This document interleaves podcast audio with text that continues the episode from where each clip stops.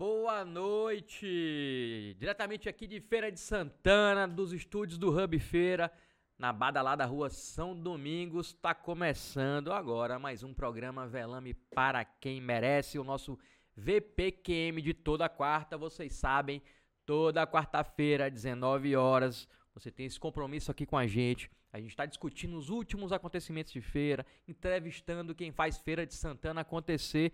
E comigo, toda quarta, aqui, quem tá ela, aquela que presenciou um motorista do Buzu de feira descer para comprar uma jaca e deixar o povo todo esperando no ônibus. Maria Júlia, boa noite, Maju. Boa noite, Velame. Gente, Velame gostou dessa história, viu? Boa noite. Nossa convidada aqui já deu risada também. Mas é isso, né? Quem pega o ônibus sabe, é disso daí pra baixo.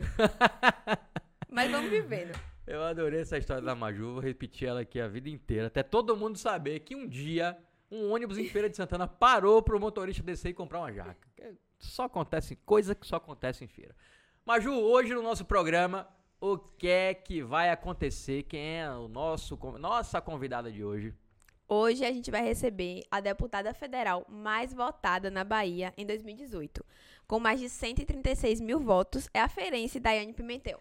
É isso aí, a Daiane já tá aqui, tá sentada aqui do nosso lado. Daqui a pouco a gente vai bater um papo com ela, vocês já estão vendo ela aí na imagem. A gente vai conversar, tem muita coisa. Vamos falar sobre como ela entrou na política, sobre o mandato dela, sobre a política atual, como é que tá a relação dela com o presidente, se é que ainda tem alguma relação com o presidente Jair Bolsonaro.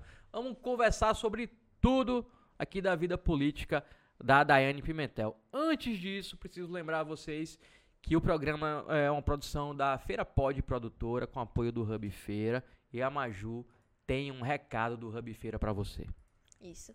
Como vocês já sabem, a gente está gravando no Hub Feira e aqui é um espaço colaborativo que une diversas startups, agências de comunicação, profissionais de inovação. Aqui tem uma super estrutura que vai te ajudar a fazer seu negócio crescer. Então já pode agendar sua visita no site hubfeira.com.br e vir conhecer. Lembrando também, gente, para curtir o nosso vídeo, curtir nossa live, e já podem enviar suas perguntas para Daiane Pimentel. É isso aí. Eu quero também aproveitar e dar um recado do Sebrae. Pessoal, hoje o recado do Sebrae é o seguinte, para você, empresário, é duplo, viu o recado. Anotem aí, na próxima semana vão acontecer dois eventos. O primeiro deles é no dia 17 de agosto, que é na próxima quarta-feira, e vai falar sobre a importância do registro de marca na inclusão digital. Esse evento acontece aqui mesmo no Hub Feira. O, seg o segundo evento, ele acontece no dia 18 de agosto, é na próxima quinta-feira, e é sobre o poder na escrita na criação de conteúdo, é o famoso COPY. Esse evento acontece na sede do Sebrae Feira, na rua Barão do Rio Branco, número 1225 lá no centro da cidade, aqui no centro de feira. Ambos os eventos eles são presenciais e gratuitos, isso é importante. Onde é que você pode se inscrever? Vai lá no site do Simpla, tá um link aí na descrição, no chat também tá o, o link simpla.com.br barra produtor barra Sebrae FSA. Dois eventos aí imperdíveis do Sebrae para você. Lembrando também que nosso conteúdo fica disponível lá no Spotify, não é isso, Maju? Isso. E agora fica disponível no Spotify em áudio e vídeo. Então, se você perdeu depois e tá pensando, poxa, queria tanto assistir, mas eu só posso assistir pelo Spotify agora, pode ficar tranquilo que dá para assistir. Áudio e vídeo. E também fica em áudio se você preferir assim. É isso aí. Vai dar aquela corridinha, ouve o programa. Tá de boa, tá em casa, dá para assistir o programa. Então, é isso aí. Lembrando também, a Maju já falou, para comentar, precisa se inscrever. Quer mandar uma pergunta para a nossa convidada de hoje? Manda via chat aí, mas precisa se inscrever no nosso canal. Vamos lá, vamos ao que interessa. Vou apresentar a nossa convidada de hoje. Ela tem 36 anos, é natural de Feira de Santana, é professora formada em letras pela UFES ficou conhecida como apoiadora de Bolsonaro na Bahia.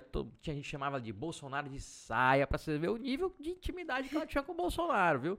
E assim ela foi eleita a deputada federal mais votada na Bahia em 2018. Foi candidata a prefeita em 2020. Já apareceu no ranking dos políticos como a melhor parlamentar baiana. Te recebe aqui hoje no VPQM, Daiane Pimentel. Boa noite, deputada. Seja bem-vindo aqui ao nosso programa. Boa noite, Rafa, Maju. Agradeço o convite, é uma satisfação estar aqui com vocês. Adorei a história do motorista. Eu quero saber se a jaca era mole ou se a jaca era dura. Bem fez ele, num minutinho só, para levar uma jaca para casa. Se, se eu fosse a esposa dele, eu ia adorar essa esse presente. Enfim, estou aqui à disposição de vocês e gostaria de parabenizar pela estrutura, pela seriedade desse programa de vocês e parabenizar por jovens né, tão atuantes em nossa Princesa do Sertão. Pois é, deputada, você vê, né? É que em feira tem umas coisas estranhas, mas você já, já, você já andou de ônibus em feira? Andava Ave de ônibus em feira na época de estudante? Aí muito ônibus, Topic, os cobradores da Topic ali, a linha, Feira 6, Novo Horizonte. Feira 6, Todo Novo mundo Horizonte. sabe quem é Daiane.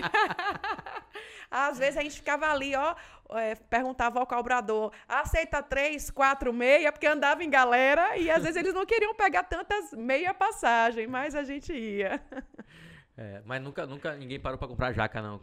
Não, na minha época isso não aconteceu, não. Essas coisas só acontecem com Maju, rapaz, tá vendo aí? Ninguém nunca é, viu isso, Maju, só eu você. Vou, vou aceitar, a gente já bateu boca aqui, mas vou aceitar. Deputada, para começar, eu queria entender como é que uma professora, até então, sem expressão política nenhuma, nem feira nem na Bahia, conseguiu projeção nacional e conseguiu um mandato na Câmara Federal na época sendo uma das pessoas até mais próximas do presidente eleito, Jair Bolsonaro. Como é que foi que tudo isso começou? Rafa, é uma história longa, vou tentar resumir aqui um pouquinho. Como professora de produção textual, né, vou tentar fazer um resumo aqui. Eu venho de uma família, Rafa, é, de pessoas é, de esquerda. Eu tenho tios, avós que são muito atuantes na área política, não com mandatos eletivos, mas atuantes, militantes que é o caso do meu tio Albertino Carneiro, que é uma figura assim maravilhosa, e outros como ele que sempre é, permearam ali pela, pela esquerda da vida. E eu cresci nesse meio social e familiar. A vida inteira estudei em escola pública, universidade pública, então o contato maior político que eu tinha, com certeza, era com essa vertente ideológica. Quando eu casei, é, com meu esposo, Alberto Pimentel, ele vinha de uma linha diferente da minha, social também, né, de experiência empírica, toda voltada à direita.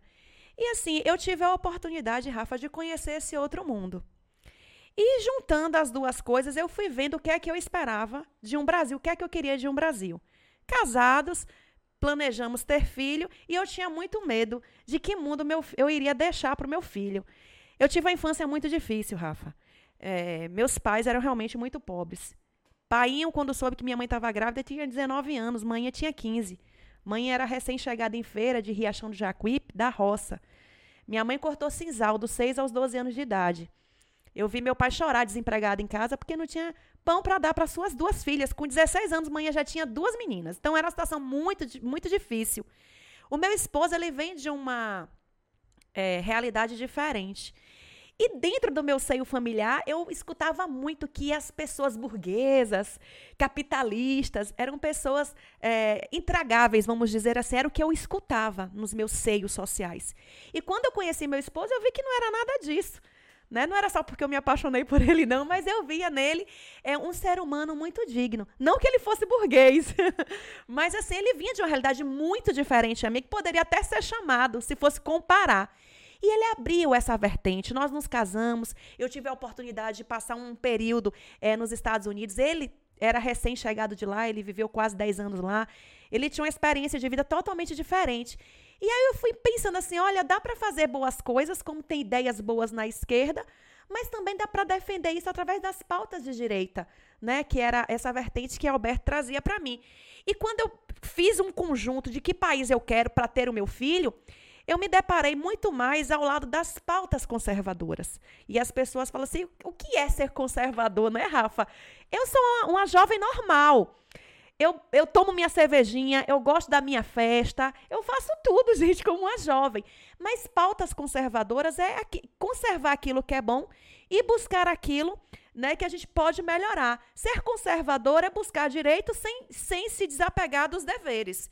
Eu acho, eu acho que é o resumo que mais me descreve. E aí a gente pensou o seguinte, olha, para mudar essa realidade, a gente tem que apoiar esses movimentos que estão nascendo agora, porque a corrupção é o principal problema que faz com que o Brasil não vá para frente. Só que nisso, Rafa, a gente acabava misturando o Brasil que a gente quer com as pautas que a gente acha, com a ideologia que a gente acha que vai favorecer para esse Brasil que a gente quer.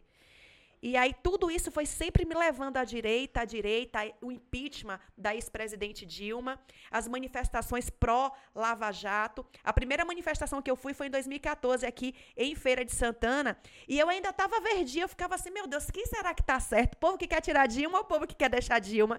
E ia fazendo ali meu juízo de valor e entendi que realmente a era do PT é, eh, foi uma era de muita corrupção. E a gente precisava limpar um pouco isso para poder trazer um progresso maior para o nosso país. E foi aí que eu comecei a gravar vídeos, começava a debater na internet, dar minhas opiniões, e isso acabou chamando a atenção de Bolsonaro, que era naquele momento a figura que mais se aproximava com as minhas ideias e com uma possibilidade de se viabilizar.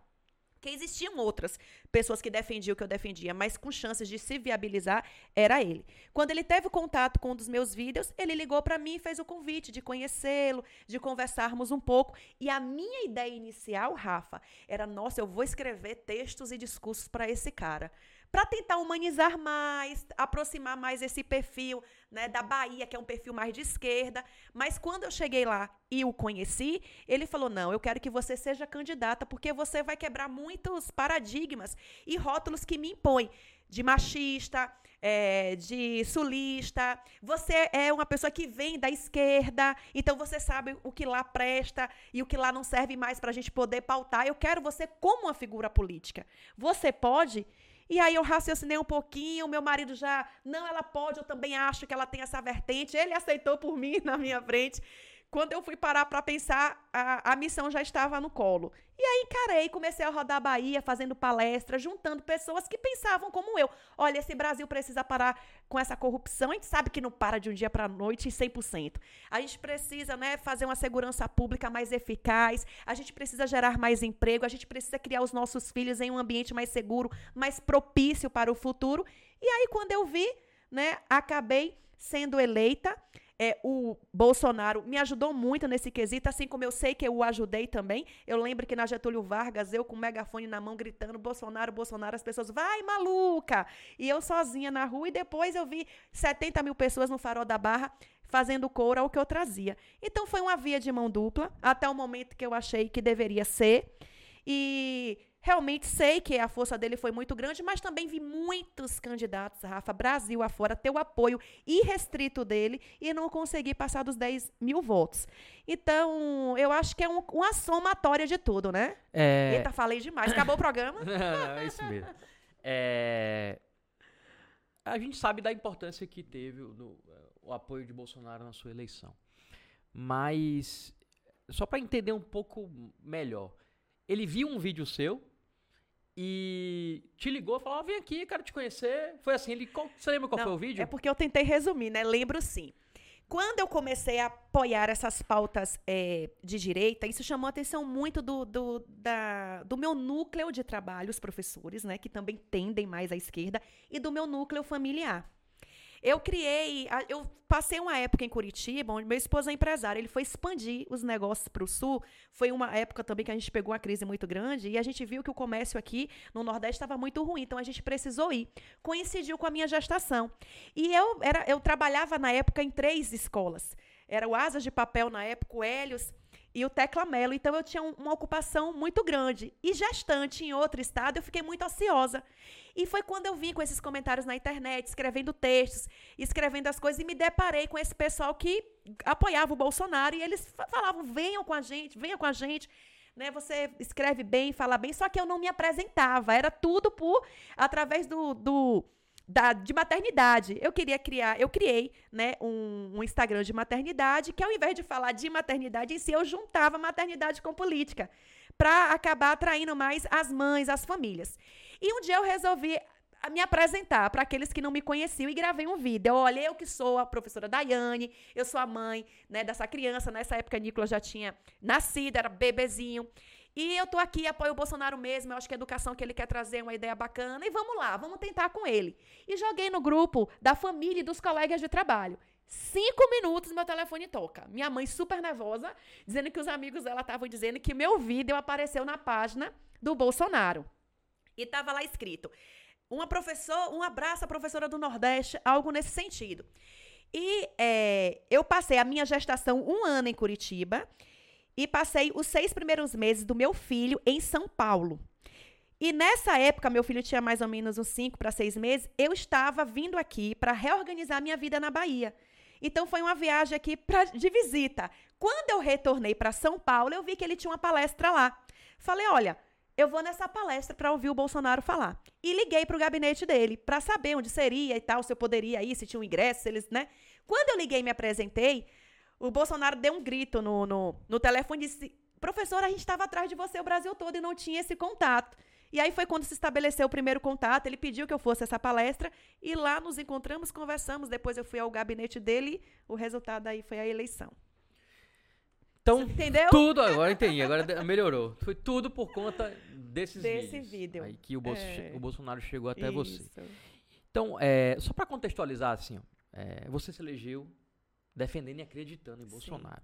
A gente tem um vídeo aí, inclusive, o diretor preparou o vídeo, que é só para contextualizar quem tá assistindo a gente, para entender o tanto que, que a Daiane defendia Bolsonaro e acreditava no Bolsonaro. A gente vai chegar num assunto agora de por que essa relação se desfez. Mas você vai contextualizar ou vai jogar na minha cara? Não, não, não, não. Você vai ver aí que você. É, é, solta, solta o vídeo, tá solta o vídeo. certo. Ah. Tá sem áudio pra gente aqui. Estive e estarei com Bolsonaro. A política da conveniência é para os fracos. E ser fraca nunca foi o meu forte. Continuarei com quem entende que a Como família é a o base de tudo. o Que a educação como deve é ter tava. viés científico e não viés político. Que bandido bom é bandido punido. Que precisamos da legítima defesa. Que precisamos fortalecer nossas forças armadas e nossas forças de segurança. Que precisamos de um Estado menor, de menos burocracia para empreender. Que precisamos e temos hoje, graças a Bolsonaro, um ministério técnico. Se Bolsonaro se esbarra em dificuldade, ou seja, se ele não se dobra ao sistema, é nossa obrigação ajudá-lo. E é isso que eu farei até o último dia do meu mandato. Eleitor, a sua força Pronto, é incomparável. É isso aí. Aí você está falando que Sim. tá com o Bolsonaro, vai estar, que podem cobrar, você vai estar até o último dia do, do, do mandato. Se ele não se é. dobrar Aí sistema. você falou aí, é, se não se do- dobrar o sistema, falou das pautas. Isso, que são as mesmas que defendem, Isso. Rafa. Você era É. da tropa de elite, vamos É. chamar assim, do presidente. Qual foi o motivo para esse rompimento? Você se arrepende de ter apoiado o Bolsonaro? Rafa, é, eu não me arrependo de ter, vo- de ter apoiado ele. E se eu dissesse que eu me, me arrependi, eu estava sendo hipócrita. Afinal de contas, essa nossa história me tornou deputada federal. É, na verdade, no governo de transição, é, as, começaram as suspeitas desse núcleo duro que você traz em relação às atitudes de Bolsonaro. Mas a gente entendia que nós éramos os neófitos ali, então a gente não tinha muito o que opinar, não. A gente só tinha que cumprir a missão, como a gente costumava dizer.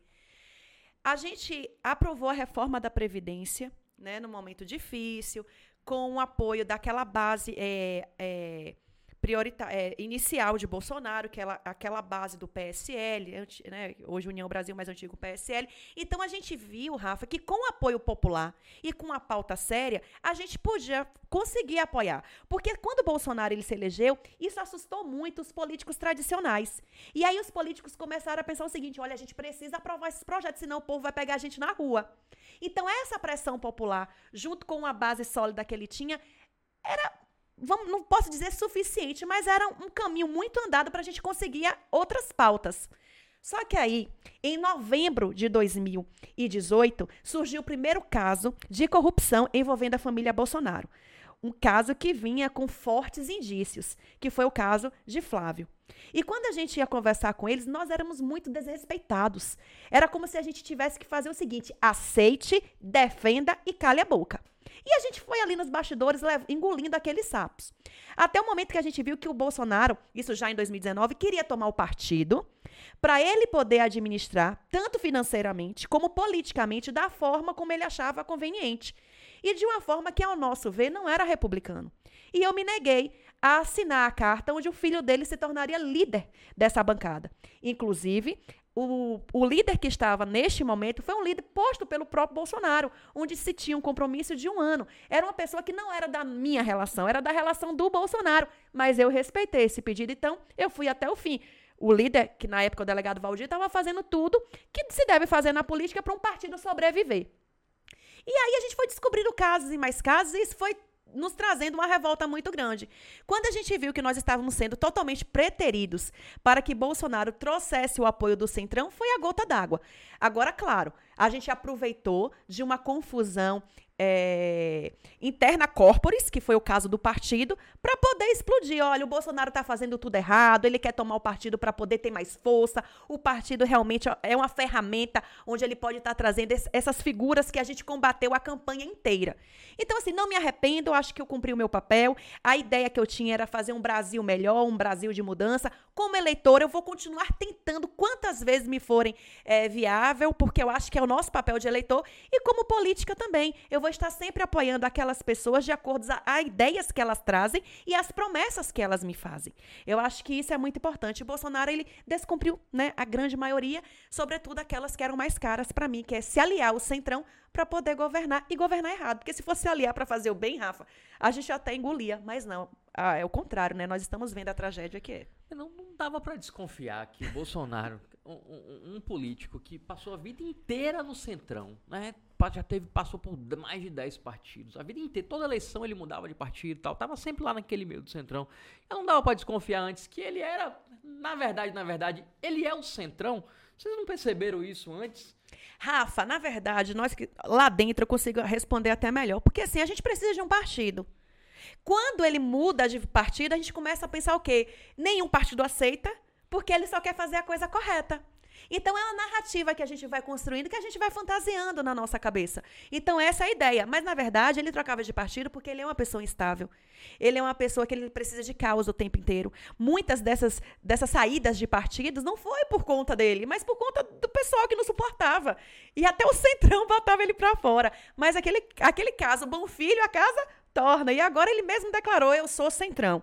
Não é verdade? Então, assim, existem várias coisas, Rafa, que você pode me cobrar. Sabe uma que bate bastante em mim? Quando ele usou aquela frase que usava o auxílio moradia para né? Comer, comer gente. gente. Aquilo ali. Comia gente com auxílio moradia que é dada para cada deputado. Eu defendi ele na época, quando ele proferiu essa frase, eu fiquei bem no silêncio, porque o que é que eu ia dizer? E, e houveram outras frases. Mas eu sempre via ele como uma figura truculenta, sabe? Assim, o tiozão que é. Mas que quer fazer a coisa certa. Ele, além de truculento, ele quer fazer a coisa errada. E essas duas, esse, essas duas qualidades juntas não dá certo, né? Aí é o que nós estamos vendo, é uma ameaça à democracia. Eu lembro que quando ele ganhou a eleição, no segundo turno, vocês estavam lá na casa dele, uhum. não estavam? Como é, como é a relação lá com. Como era a relação com a família, com o Carluxo, com o Flávio, com o Eduardo? Eles, vocês se davam bem? Ele tinha ciumeira lá na família? Que, dizem que, que, que, que, eles são irmãos, mas cada um lá com seu, com seu grupinho. Como foi aquele dia lá? Já tinha lá essa disputa de espaço entre eles ou o clima era só de festa mesmo? Rafa, eu vou contar uma coisa aqui que eu nunca contei em entrevista nenhuma, tá? Quando o Bolsonaro ele me ligou para assinar a lista, né, para tirar o, o, o, líder partidário que estava e colocar o filho dele, ele me, quando ele viu a minha negativa, nós discutimos muito. E a última frase que eu disse para ele foi assim: presidente, é, com todo o respeito que você não está tendo a mim, mas que eu tenho a você, eu vou apagar todas essas mensagens, porque eu vou continuar sendo ética até para você que não foi comigo. E essas mensagens, se eu, se eu mostrar para alguém, eu fico até preocupado o que, é que pode acontecer no governo. E apaguei. E essa relação pessoal. E a última frase dele foi assim: então tá bom, você vai ser agora minha inimiga. É importante frisar isso. E assim, essa relação. Ele. Eu gosto de falar dele, Rafa, politicamente. Porque assim, eu me sinto mais ética, sabe? É uma relação complicada na família dele. Eu posso falar isso no sentido psicológico da coisa. Olha, uma pessoa que vive num ambiente muito desequilibrado tende né, a estar no caminho do desequilíbrio. É uma família, sim, desestruturada. Naquele dia lá, a, a gente não pôde comemorar como a gente queria, justamente por esse clima entre a esposa não se dar bem com o filho, um filho não queria a presença do outro filho, um filho não gostava desse núcleo duro dele, o outro achava que com 40 de, é, de, é, policiais federais em casa e mais um batalhão lá fora, alguém entrar lá dentro ia matar o pai. Então, um ambiente muito perturbado. E eu acho que isso também é, influencia muito na política. Eu tinha uma relação saudável com os filhos. É, eu sempre me achei é, bem colaborativa dentro da proposta deles, mas também quando eu tinha que cobrar, eu cobrava, e talvez isso já incomodasse um pouquinho. Mas, enfim, a relação é, pessoal, ela fica lá na memória, e eu vou seguir batendo nessa relação política qual foi o que colocou um alvo na, na, na, na sua cara? Foi o Eduardo, Eduardo Bolsonaro. Eduardo Isso, Bolsonaro. o Eduardo Bolsonaro, que era, inclusive, o, o mais próximo nosso. Né? Era aquele que tinha uma relação mais próxima, onde a gente conversava bastante, a gente trocava ali muitas ideias. Veio para a Bahia aí naquela, naquele período, estava sempre com a gente. Né? Eu acho que eu acho, Rafa, que o fator de eu ser muito próxima, de ter sido muito próxima na eleição, acabou que acho que eles pensaram assim: nossa, mas ela era tão próxima. A gente até aceita de outras pessoas, mas dela a gente não pode aceitar. Eu acho que meio que tinha um sentimento como esse, sabe? Porque eu realmente era uma soldado ali. Mas eu, eu não podia, Rafa, ser cúmplice de algo que eu comecei a desacreditar. Eu comecei a perceber que eu estava é, traindo os princípios e os valores das minha, do meu pai, da minha mãe. Que tipo de cobrança meu filho começaria a receber na escola? Sabe, eu não queria uma figura de uma professora, de uma mulher que é maternal, que é sensível, atrelada ao horror que hoje a gente vê, né, a, a, na TV aí, Bolsonaro, o que é, mas coisas que eu via nos bastidores e que já sabia. É, é que quando alguém fala, ah, é, eu, Bolsonaro é um horror hoje, eu acho que ele sempre foi. É porque esse, esse, é, esse clima anti-PT que que, era outro, que, que é outro horror que, que aconteceu no Brasil é, por um tempo, acabou que muita gente preferiu fechar os olhos para o que Bolsonaro era, que para mim ele não mudou nada, ele é a mesma pessoa que ele sempre foi. Essas coisas que ele fala hoje, ele sempre falou. É isso que eu fico, pô, mas a gente, será que a gente não via antes? Por conta desse, desse ódio que foi criado ao PT, por conta de todos os escândalos de corrupção que tiveram, acabou que as pessoas preferiram fechar os olhos. Não, vamos fechar o olho aqui para o que é, é, o Bolsonaro agora, só para a gente tirar o PT e depois a gente ver o que, é que a gente faz. Só, só que isso acabou que deu muito errado deu muito errado. Mas vamos superar um pouquinho o assunto Bolsonaro. Eu acho que ele tinha é, a construção de duas narrativas. O Bolsonaro maluco e o Bolsonaro antissistema. E aí acho que a gente colocou na balança e aí, não, vamos tentar, é antissistema, né? Mas enfim, a gente está aqui é, para isso mesmo. Ele, ele é maluco, mas não é antissistema. O é isso, é isso aí, pronto, resumiu. É, esse é o problema do Bolsonaro. Enganou todo mundo. Né? Quer dizer, enganou todo mundo, enganou algumas pessoas. Só 57 milhões de pessoas. o, o, deputada, vamos mudar um pouquinho de assunto tá. de Bolsonaro. Vamos, vamos vir mais para a planície aqui, para feira. É, na eleição 2020, você se candidatou a prefeita. Ficou em quarto lugar, teve um pouco mais de 4% dos votos. Até aí tudo bem. Um pouquinho mais de 4 não, Rafa, quase 5. 4, Foram 14 mil votos? É, uma, ah, é aproximadamente. Votos, é. Até aí tudo bem, que é, mas no segundo turno você apareceu no programa eleitoral de Zé Neto. Sim. Que é do PT. É. Tá aí a imagem, tá lembrar aí da Nayane no programa que é o PT é um dos partidos que você mais critica nas suas sim, declarações, inclusive sim, já criticou sim, hoje aí. Qual foi o motivo, deputada, dessa mudança drástica de posicionamento? Não teve mudança não, Rafa. Eu fiz o primeiro turno dizendo o quê? Que eu seria candidata porque eu não queria mais a gestão de Colbert. Certo? No segundo turno isso ia mudar? Por quê? Eu continuava com a mesma ideia que feira precisava de uma mudança. O problema é que a gente chega no segundo. Eu achava que a mudança pudesse ter sido eu. E no segundo turno a gente tinha Colbert e tinha Zé Neto. Eu tenho uma relação institucional com Colbert bacana. Eu o respeito enquanto prefeito. Eu, estou, eu quero ser colaborativa com Feira de Santana.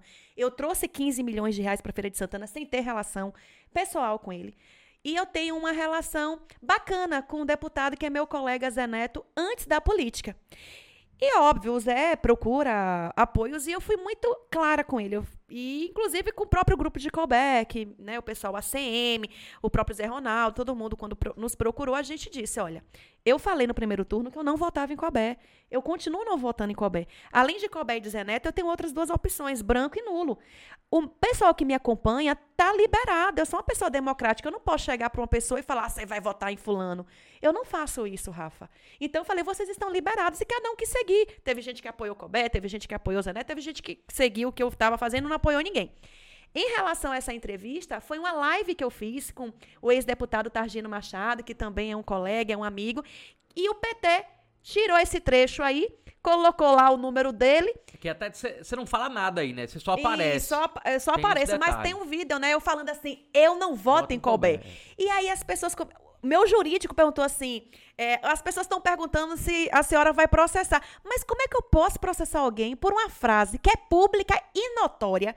Eu falei isso, não foi só aí, não. Eu falei nas rádios todas, na minha propaganda eleitoral. Eu estava repetindo o meu discurso de primeiro turno. Agora, a campanha de Zeneto, ela foi esperta. Ela pegou e botou lá. Eu não estava pedindo voto para o candidato Mas dele. você apertou 13 no segundo Lógico turno? Lógico que não. Eu estaria me traindo. Né? Eu apertei lá o nulo até gravei, já sabendo que as pessoas iriam questionar. Enfim, é, eu não apertei. Pode gravar, não, não. Pode não. e aí já pensou, mas tem que registrar, porque as pessoas falam. Enfim, é, Rafa, eu continuo achando que Feira precisava de uma mudança. É, e também continuo achando que essa mudança a mais correta não seria com o PT. E aí, vamos ver o que é que vai ser de Feira de Santana agora. Estou aqui para apoiar. Se Zé Neto tivesse ganhado, ele teria de minha relação institucional a mesma que eu tenho com Cobé. E Cobé tem de mim essa relação institucional. Eu quero ajudar meu povo, minha Feira de Santana, e chegar nos programas de rádio e falar assim: olha, eu fiz, eu tenho serviço prestado. E é isso que me deixa feliz no meu trabalho. É porque a, a política tem dessas. É porque é que para as pessoas que conhecem menos, acaba soando estranho. Porque hoje você tava lá no palanque com o Colbeck, com o Zé Ronaldo, Sim. com a Semineto. Aí vem um segundo turno, tem um adversário deles, e aí você não ficou com o grupo.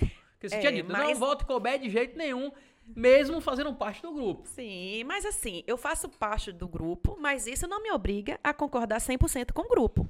Não é verdade? Eu conversei com a CM Neto quando eu falei que eu iria sair candidato e falei que sabia do compromisso que ele tinha com o partido, o MDB na época, com o próprio Colbert, com, o Zé Ronaldo, e quis enfrentar as consequências, tinha ciência, fui, dei minha cara a tapa, queria me desvincular um pouco dessa imagem da Bolsonaro de saias, embora isso nunca tenha saído da minha boca que eu lembre, mas queria desvincular, mostrar quem é Daiane, que existe uma professora Daiane fora desse contexto, que defende ideia, ideias bacanas, que pode ser criticável, mas que pelo menos me conhece conheça. Então, conversei isso com eles e não sou obrigada, assim como eu não sou até hoje, eu, eu me considero totalmente independente, Rafa. É, eu não segui nem o, o todos os indicativos de um presidente da República, não vou seguir de outro poder que eu, que eu não convirja, certo? Agora, claro, com o Bolsonaro foi uma situação muito diferente, mais delicada, porque eu deixei de apoiá-lo e, como ele mesmo escreveu, passei a ser inimiga.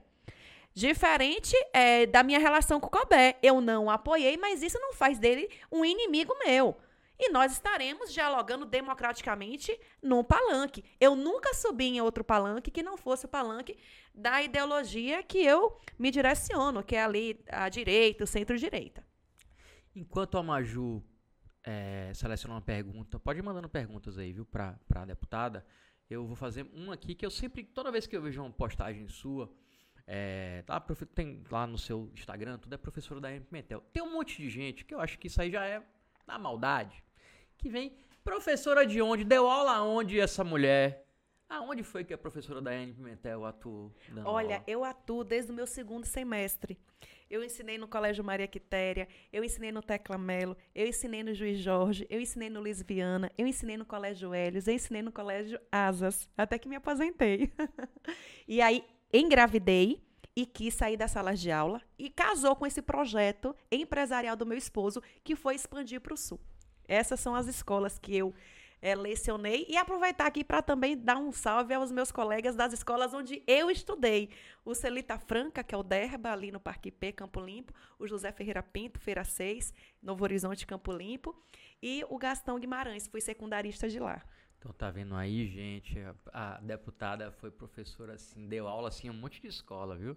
Vamos parar com essas maldades. É igual o pessoal faz com a Marlede da PLB. Fica, porque a Marlede dá aula onde? Que Marlede não é professora, só é sindicalista. Ela veio aqui e contou que ela já deu aula em um monte de lugar, viu? Vamos, essas línguas de Feira de Santana, viu, Daí? Eu acho, eu acho até que é um elogio, Rafa. É porque o pessoal me vê assim novinha. né? E fala, mas já se informou. Ainda falando de Colbert, como é que você vê a gestão de Colbert? Olha, Rafa, eu continuo vendo com os mesmos olhos de 2020. Feira de Santana, ela realmente está. É, é como se ela tivesse esquecida pela gestão. E quando eu faço essa crítica, você veja que a minha crítica é uma crítica que a gente pode consertar, né? Não a crítica, consertar o defeito que eu estou trazendo aqui. Eu não estou falando da pessoa de Colbert, eu estou falando dessa administração. Eu acredito que ele precisa finalizar essa gestão dele com um pouco mais de entusiasmo, olhando mais para as comunidades. Há muitas necessidades aí que precisam ser é, respondidas. Inclusive, olhe, Rafa, em 2019, eu tive no Ministério de Educação com o ex-ministro Abra Ventraub.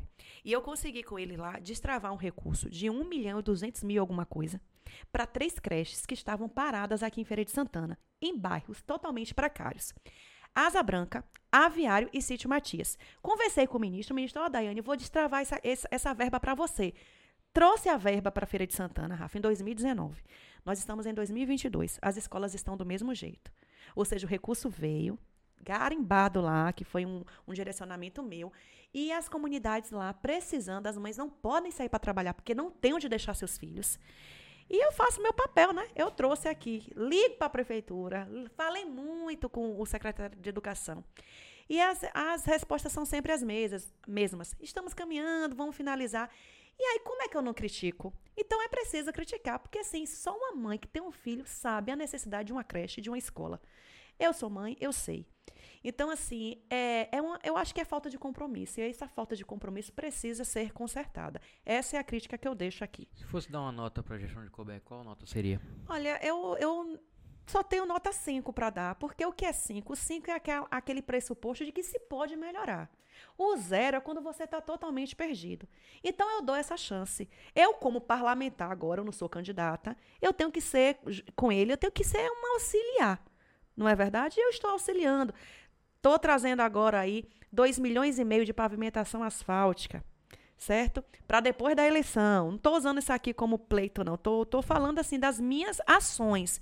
Né? Eu trouxe 9 milhões de reais na época da, da Covid.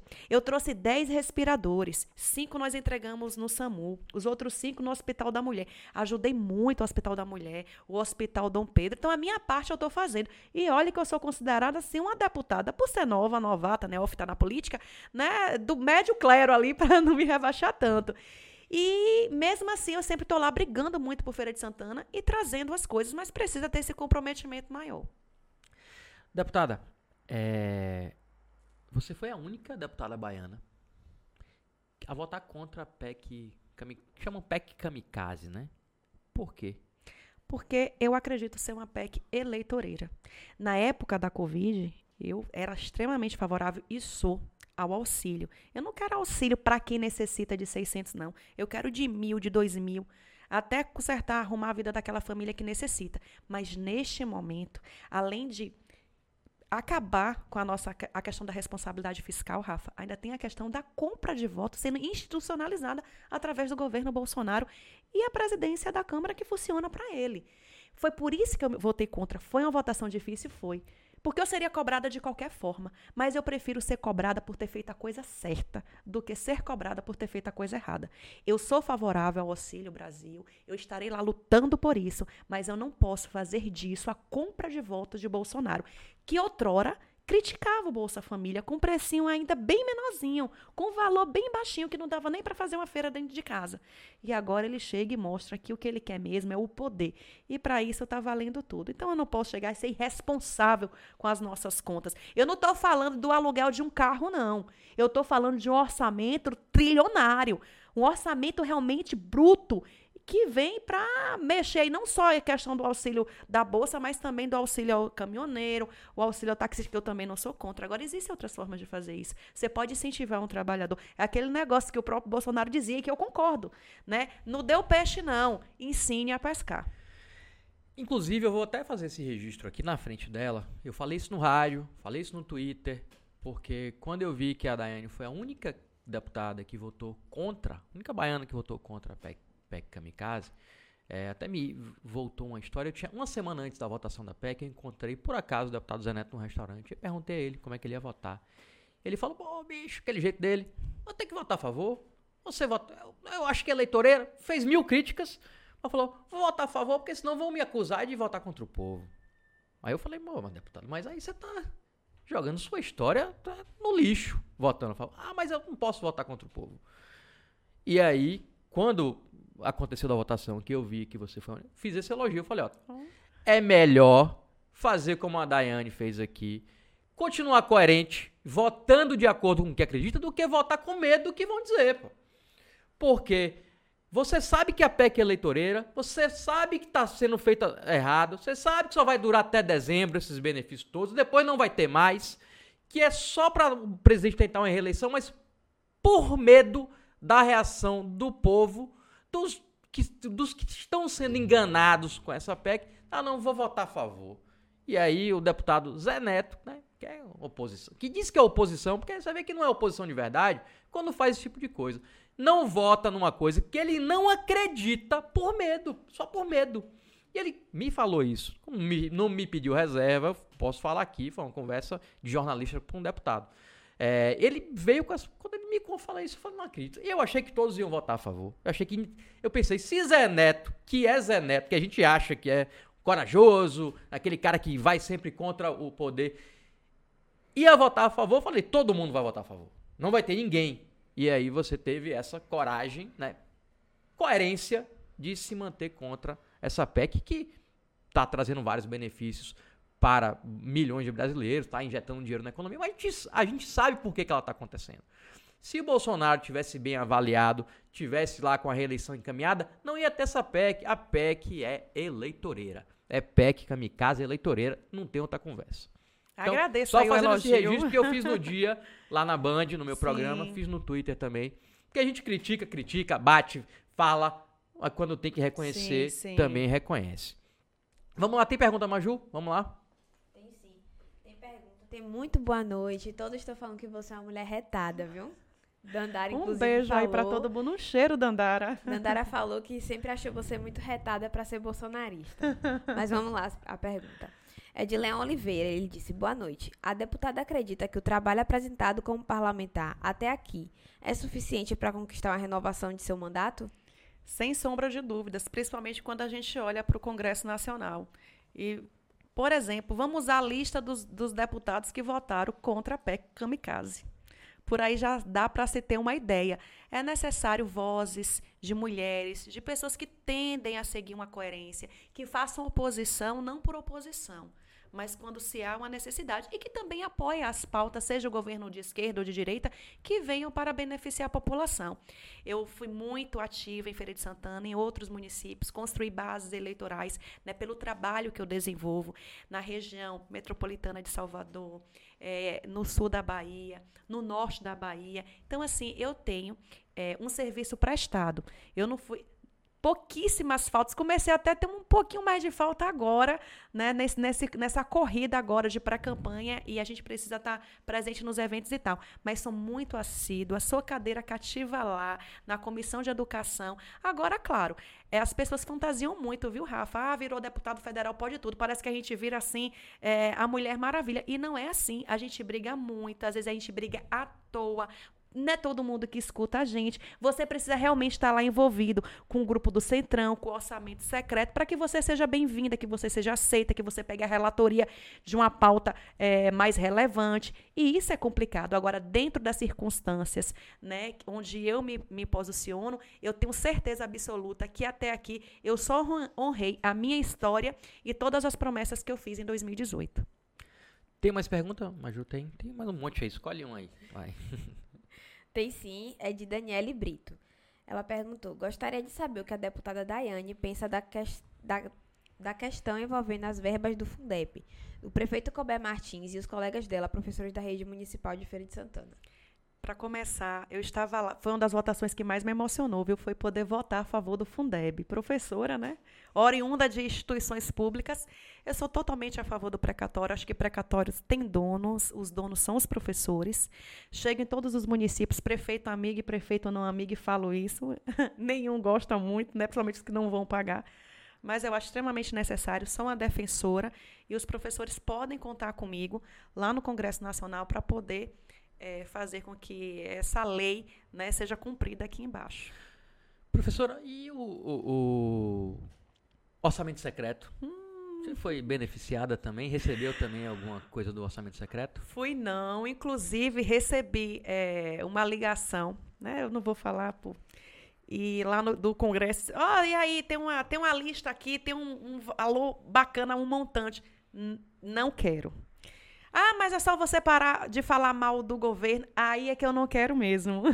Porque eu sei que não é uma coisa transparente, então tem algo de errado nisso. Então eu prefiro perder até de ajudar a minha base, que o meu dinheiro vai direitinho para a conta da prefeitura, depois eu vou lá, fiscalizo, peço para a população observar se houve a melhoria né? Sei que é necessário verba extra-orçamentária, né? Essa, essas, essas emendas nossas, impositivas, a gente consegue fazer um bocadinho. Com essas, a gente pode fazer um pouco mais, mas dentro das normas que Bolsonaro, o governo dele, estabeleceram, eu não quero abrir mão. E até sofro muito, porque como é que eu vou competir com um deputado aqui da Bahia com 200 milhões de emendas, 100 milhões de emendas?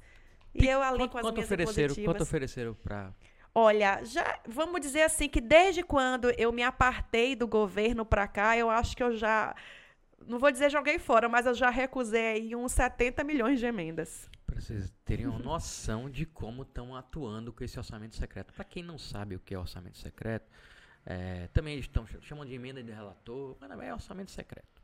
É uma prática que começou em 2020 é, para de destinação de verbas públicas a projetos que são definidos pelos parlamentares. Ou seja, ó, tem aqui, Daiane, tem 70 milhões aqui. Escolha para onde você quer mandar.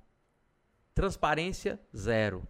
Então, é assim que o governo Bolsonaro tem negociado os apoios que né, tem recebido. É um mensalão, né? É um mensalão com outro nome. É institucionalizado, é, oficializado, garantido por lei. e, deputada, Maju vai escolher outra pergunta aí. Eu queria agora falar sobre o governo Rui Costa.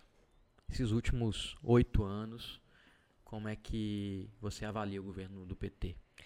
Olha, a Bahia é um estado continental, não é fácil. Mas observe que Salvador, né, de, de, dentro das suas devidas proporções, foi uma, uma, terra arrasada quando a CM Neto virou prefeito de lá. E ele conseguiu transformar a nossa capital. Eu vejo em ACM Neto um gestor muito qualificado. E algumas pessoas até me perguntam assim, mas e vem cá, você fala tanto de Centrão, Centrão e ACM Neto e assim, eu vejo em ACM Neto que ele entrega aquilo que ele promete. Ele promete uma gestão eficiente. Ele promete chegar nas favelas, nas comunidades e melhorar a vida das pessoas. E ele faz, eu vi isso de perto. Eu era muito crítica até virar política, porque eu não conhecia fundo. Quando a gente teve a oportunidade de estar lá, dia a dia, Alberto foi nomeado secretário lá do Trabalho, Esporte e Lazer, a gente via. A ACM é um homem que não dorme para poder construir seus sonhos, e os sonhos de ACM estão voltados às gestões públicas. Então, assim, eu tenho certeza que ele vai ser muito melhor administrador do que Rui Costa está sendo. Porque não tem esse histórico. Rui Costa, quando foi governar nossa Bahia, não trazia esse histórico de gestão. É, eu também não posso dizer que nada que Rui Costa fez presta. Ele tentou ali, dentro né, da, das suas condições, daquilo que ele acredita, trazer alguma coisa, que é inclusive uma crítica construtiva que o próprio ACM traz. Mas eu acho que está mais do que na hora da gente mudar houveram, houve muitas coisas que eles puderam fazer, não fizeram. Outras que não eram para fazer porque eram erradas e eles fizeram. Está na hora de mudar, de dar uma cara nova, de ver se realmente essa gestão de Salvador pode ser feita também na Bahia. É uma tarefa difícil. É um estado extremamente grande, muita gente precisando de, dessa mão pública. Mas eu acredito que a CM Neto vai conseguir fazer isso e aí a gente vai poder entender melhor, porque, veja só, o que é que eu posso falar de gestão de governador? Porque eu sou novinha. então, o que eu vi mais foi a gestão de Rio Costa. Mas qual é o parâmetro que eu uso? Porque eu preciso vivenciar. né, Paulo Souto, Jacques Wagner, eu era menor, eu estava eu tava menos ou nada envolvida em política, então eu preciso de uma referência, eu preciso de um parâmetro. Você deu cinco pro Colbert, e a nota do Rui Costa? Eu daria os mesmos cinco para Rui Costa, e eu acho que ele tem que entender que a era do PT na Bahia precisa é, juntar lá o pessoal, fazer uma, uma análise, um, uma autorreflexão, mudar um pouco de coisas que eles fizeram, de coisas que eles concordam com a gestão nacional do PT, se reinventar, é democrático, temos que estar tá renovando mesmo, e que eles se reinventem, se eles quiserem, em algum outro momento, é, tomar conta novamente, administrativamente falando, da Bahia. A deputada citou aqui o Alberto Pimentel, que é o marido dela, atualmente é secretário de governo, né, de gabinete lá do, do Bruno, Bruno Reis. Reis, em Salvador. E é também o presidente em Feira de Santana do União Brasil, que é o partido de Zé Ronaldo, seu partido, partido de ACM Neto. É, hoje o União Brasil, que é a fusão do Democratas com o PSL, aqui em Feira está sob seu comando. Isso significa alguma coisa, deputada? Significa que eu gosto muito desse partido. Significa que em 2024 a deputada é eleita novamente vai ser candidata de novo a, a, a prefeita? Rafa, essa candidatura de 2020 foi muito uma, uma afirmação política, sabe? Eu tinha dois anos ali de mandato poucas pessoas do mundo, até político de Feira de Santana, reconheciam o meu trabalho.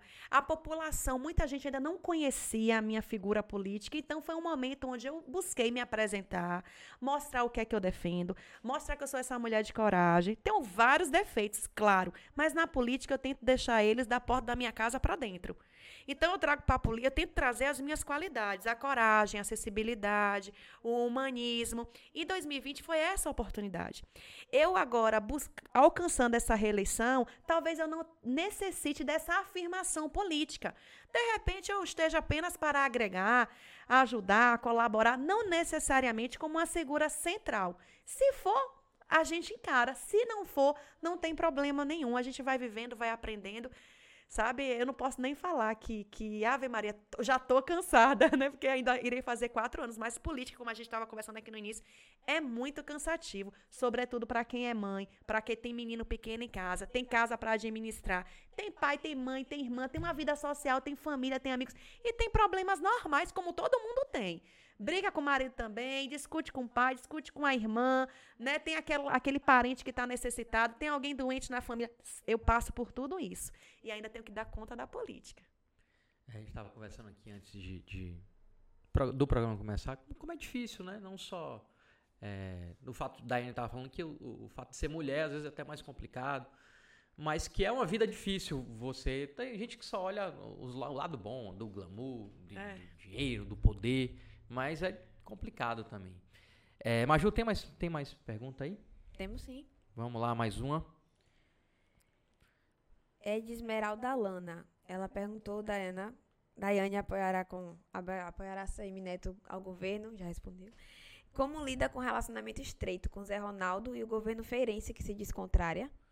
É que Zé Ronaldo né, é o Brasil, estava lá no evento dele e ele é que colocou o Colbert aí, né? E você critica Colbert, quando o Zé Ronaldo chega de vez em quando e fala, oh, pegue leve aí, daí, tem esse tipo de conversa? Alana, um beijo para você. Olha, eu acho que a, a poli o político, quando ele é independente, ele não precisa seguir uma linha de relações é, baseada em um manual, não. A gente vai se relacionar institucionalmente e pessoalmente também, de acordo às circunstâncias. É, as minhas críticas jamais foram e jamais serão. Eu não faço isso nem com o próprio Bolsonaro, que tive um rompimento né, menos amistoso. Pessoal, serão sempre em cima da política, da administração, da gestão. E dentro da administração pública de Colbert, eu faço as minhas críticas. Você vê, ele realmente foi uma pessoa né, que veio aí dessa trajetória com o Zé Ronaldo. Mas a gente tinha uma administração com o Zé muito mais eficiente se compararmos com a de Colbert. Então tá tudo certo. Não é porque. É aquele negócio, não é porque é parente que a gente não sabe os defeitos. Não. Também não é essa relação, não chega a ser assim. É institucional. estarei no palanque com ele em pró de uma outra figura que é a ACM Neto. Eu apoio, ele também apoia. Se amanhã chegar alguém aqui de esquerda e quiser apoiar o ACM Neto, vai ser ótimo. Eu vou dizer que não, porque em algum momento nossas ideias elas se contrapõem, Rafa? De maneira alguma, eu acho que é nesse sentido. Só para pegar o assunto bem atual, e a vice de ACM Neto, você já conhecia, esperava, foi surpresa? Você também estava na torcida pro Zé Ronaldo? Eu, inclusive, fiz um vídeo né, apoiando que a escolha fosse é, Zé Ronaldo. Também não posso negar que quando é, a, a, o nome de Marcelo Nilo é, veio à tona, também me deixou né, feliz. É, é, um colega, é um cara que eu gosto. E assim, tava aí nessa. Agora, lógico, né? Torcendo para Zé Ronaldo pelo ser feirense, ser alguém nosso aqui do grupo mais próximo. É, a Ana Coelho, eu conheço ela como esposa é, de Tiago Correia, que é colega nosso também, está lá integrado na gestão de ACM Neto, mas eu não conhecia esse lado dela político, não tinha nenhuma intimidade. Estou conhecendo agora, estou buscando essa relação agora para ver como eu posso ajudá-la, como ela também pode ajudar a gente nessa relação agora, feira e futuro governo. Eu acho que está tudo certo, acho que foi uma escolha né, muito pensada, acho que foi uma escolha é, equilibrada. Acho que a questão do eleitorado querer a representatividade da mulher falou muito. Então tá tudo certo, a gente está tudo no mesmo grupo, vamos para frente. Deputada, agora voltando, mudando um pouquinho mais de assunto, voltando lá pro pro início. Na época que você apoiava Bolsonaro, é, eu via muito discursos do grupo seu, todo mundo, falava muito de ameaça comunista. Parece que os comunistas invadiam o Brasil, ia vir de Cuba diretamente desembarcar. A senhora acredita mesmo nesse negócio de ameaça comunista? Olha, eu vou só fazer uma, um contexto aqui. Eu vi que daqui, nesse antes passou o vídeo eu falando assim: olha, bandido bom é bandido. Eu não sei se foi preso que eu usei ou punido, acho que foi punido. Para você ver que eu já estou humanizando aquele discurso mais pesado, né? Hum. Rafa, realmente naquela época eu, nossa, vai virar uma Cuba. E por ter passado uma época nos Estados Unidos, virar Cuba para mim era o fim do mundo. Eu queria virar uns Estados Unidos, algo nesse sentido. Então a gente acaba acreditando. Hoje eu pergunto assim: PT ficou aí. O PT tem um milhão de defeitos. Roubou, a gente sabe, mas 20 anos no poder. Será que se quisesse transformar esse país em comunista, já não teria transformado? O que é ser um país comunista? É não dar oportunidade de forma igual a todos? É o pessoal passar miséria? É a inflação? É o baixo salário? Então, isso nós já estamos vivendo na gestão do próprio Bolsonaro.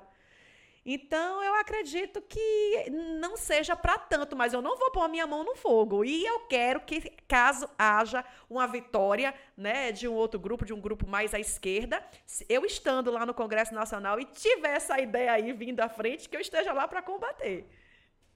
É porque é, o, o, grupo que, que envolve o Bolsonaro até hoje, eles têm, eles vêm nesse discurso. Ah, cuidado, o Brasil vai virar uma Cuba, né, ameaça comunista. Ah, aí são, é, é, é, quase um terrorismo eleitoral que eles fazem com, com, com o eleitor. É, e, e, é um discurso que vem. Sabe aquela história de uma, uma mentira contada muitas vezes acaba virando verdade na cabeça de algumas pessoas? E eu vejo, porque eu vejo gente esclarecida que vira é, para mim e fala: não, não pode ser porque tem, tem, que ser Bolsonaro, porque senão o Brasil vai virar uma Cuba. Eu fico, como que vai virar Cuba? O Brasil não é Cuba. Não. Primeiro, para começar, nós não somos uma ilha. Não vamos ficar isolados do mundo. Então, só um pequeno detalhe, mas tem outros, muitos fatores que impedem a gente de virar é, é, uma Cuba.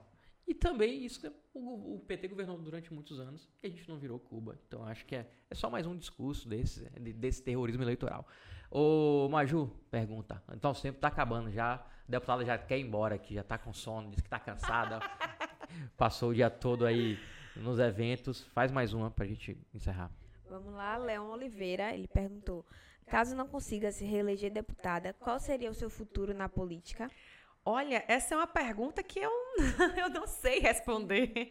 Porque a política ela é muito oscilante e você tem várias formas de fazer política. O mandato é uma delas.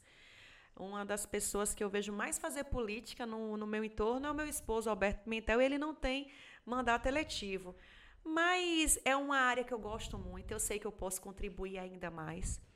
Eu acho que é, é, é, difícil você se apartar de vez, viu, Rafa? Eu tô querendo trazer, quem tá fora, eu já tô querendo trazer Rafa pra política, então eu acho difícil eu sair de vez. tô fora, eu tô fora. Enfim, eu quero continuar contribuindo da forma como eu puder. Mais uma aqui, essa aqui, que, ó, íamos sair sem saber essa, essa a gente tem que saber. É, Aras Estrela pergunta aqui, quem a deputada vai votar para presidente? Ave Maria, Aras. Olha, Aras, você não é, não é o PGR, não, né? Senão a gente vai pegar uma discussão braba aqui.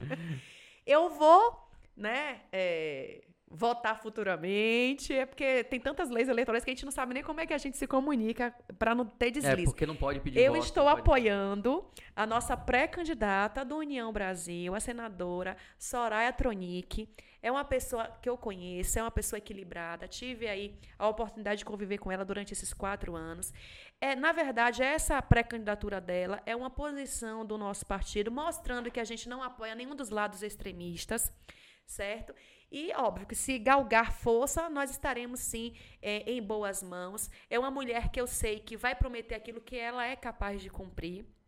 E que se de repente chegar a um segundo turno, a gente vai buscar mais forças. E não estarei, não vou votar, não vou apoiar nem Lula nem Bolsonaro, se a pergunta é essa para ser mais direta. É, tá meio que como o Zé Neto e Colbert aqui, né? Exatamente. Não foi com ninguém. Exato, mas eu tenho certeza que, que nenhum dos lados lado. vão pegar a vida é o meu agora para para estar tá postando. Deputada, só para a gente finalizar, nosso tempo já tá acabando. Já acabou, na verdade, mas vamos levar só mais um pouquinho. Tem uma coisa que eu sempre percebo, desde que você rompeu com o Bolsonaro, você recebe muito hate no Instagram. E tudo. Posta qualquer coisa. Eu tava até comentando isso hoje com o João Guilherme, que trabalha comigo lá no blog. Quando a gente posta qualquer notícia relacionada ao seu mandato, até notícia boa. A deputada mandou 15 milhões, a deputada. Vem muito hate. Muita gente, ah, traidora, ah, deputada, nunca mais se elege nada, não vai ser nem síndica mais. Como é que você lida com esses, esse hate? Porque é chato. A gente não pode negar que é chato, né? Rafa, eu sabia disso. E eu fiz uma escolha. É como eu te falei aqui da PEC Kamikaze. Se for para ser criticada porque eu fiz a coisa certa, Vai lá, é, para mim é o que interessa. Eu acredito que tem muita gente é, desinformada, muita gente discutindo política sem, sem ler, sem se atentar para a realidade. Então, assim, eu só desejo que essas pessoas tirem essas vendas dos olhos em algum momento. Porque são essas pessoas que também nos ajudam a construir o país. É difícil, realmente, é, não é fácil, principalmente, de novo, ó, quando você é mulher né? Porque o homem ele pode ser xingado de várias coisas, mas a mulher ela, ela realmente recebe aquele xingamento ali, principalmente xingamentos pejorativos com uma certa é, uma, uma ojeriza maior. Mas eu tô aqui para isso, eu encaro, eu sei que eu tô fazendo a coisa certa.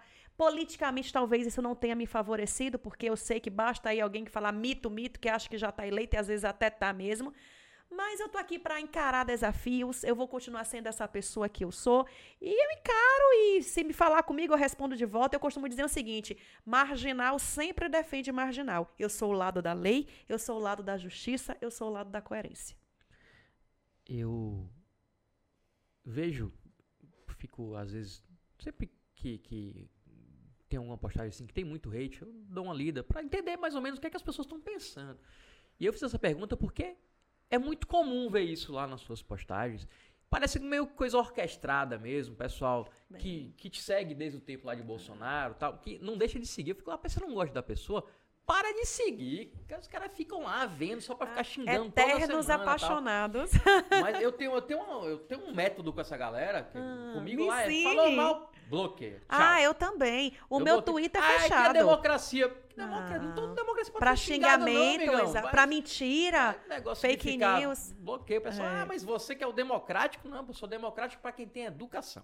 Isso. Você tem educação, quer conversar, a gente conversa Discord, diga que eu sou feio, meu cabelo é feio, minha barba é mal feita, mas não venha com ofensa, com xingamento, porque aí você né, é. ultrapassa o limite da democracia. Infelizmente, a gente vê muito isso nas redes Ô, sociais. Rafa, mas assim, eu ainda, Ave Maria, eu sou a, o muro caceteiro, porque são dos dois lados, né? porque a esquerda já fazia isso comigo. É. E agora a extrema esquerda e agora a extrema direita. Mas enfim, tô aqui, é isso mesmo. Faz parte, Faz né? Parte. Quem tá na política tá, tá. É Exato. por isso que eu falei, eu não quero esse negócio pra mim, negócio de política, tô fora, que eu não tenho essa educação que você tem pra responder as pessoas. não. É, deputada, é, muita gente nem acreditou que você ia aceitar estar aqui hoje. Por isso eu quero agradecer. Nunca fui convidada.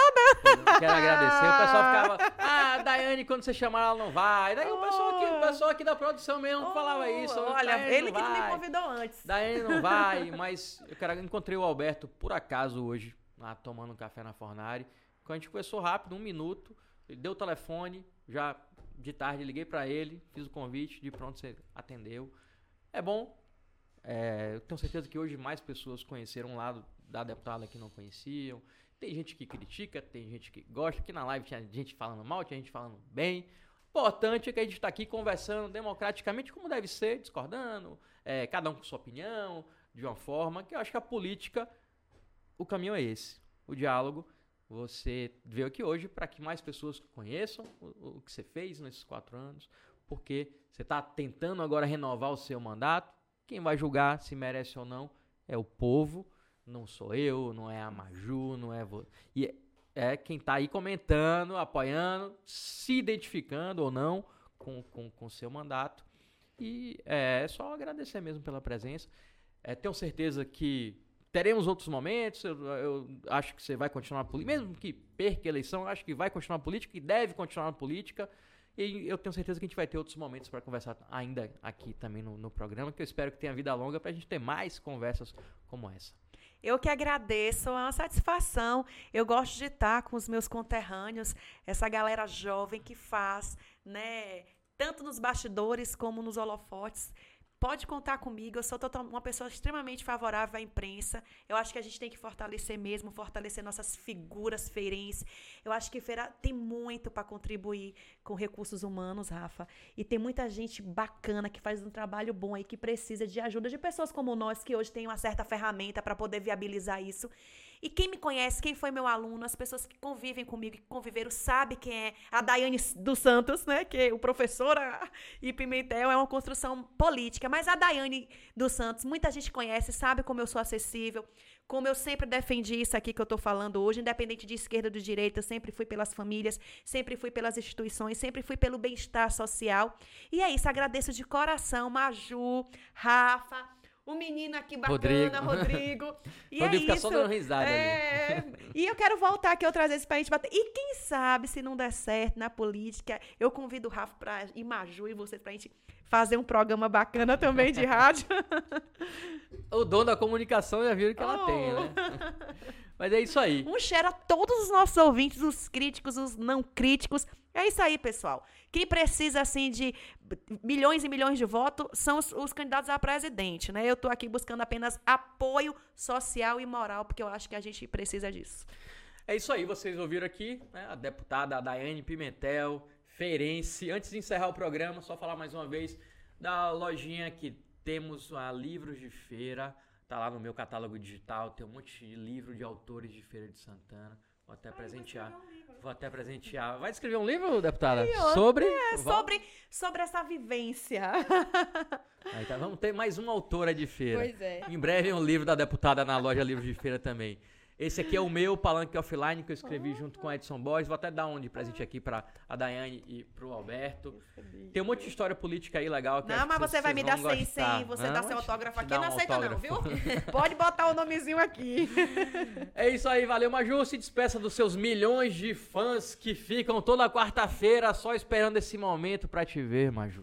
Vou me despedir aqui. Eu vou falar com muita intimidade agora da minha fã, que eu considero número um, que é a dona Dijara Velame, que Minha mandou mãe. mensagem. Minha mãe, fã número um da Maju. Um beijo. Um beijo pra Dandara também. Um beijo pra todo mundo. E até a próxima quarta, 7 horas. Galera, lembra de, antes de sair do vídeo, deixar seu like. E se quiser voltar pra assistir de novo, a gente tá aqui, a gente tá no Spotify também. É isso aí. Valeu, galera. Boa noite pra quem merece. Até quarta que vem.